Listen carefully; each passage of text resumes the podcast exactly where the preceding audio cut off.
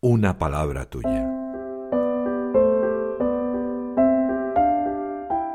El Evangelio de hoy en un minuto. Lucas, en el primer capítulo del 39 al 56, narra el momento en que María acude a visitar a su prima Santa Isabel. Lo hace porque el ángel Gabriel le ha dado la noticia de su embarazo. Cuando se ven, Juan Bautista salta en el vientre de Isabel y ella le dice, Bendita tú entre las mujeres, y bendito el fruto de tu vientre. ¿Quién soy yo para que me visite la madre de mi Señor? Entonces María proclama el Magnificat, un hermoso himno de alabanza. Se quedará con su prima tres meses y luego volverá a casa. Este Evangelio, que constituye el segundo misterio gozoso, me recuerda la grandeza del Señor. Lo hace nuestra Madre María, pero también el milagro de lo imposible, que una mujer anciana como Isabel quede encinta. Proclamo el Magnificat con María.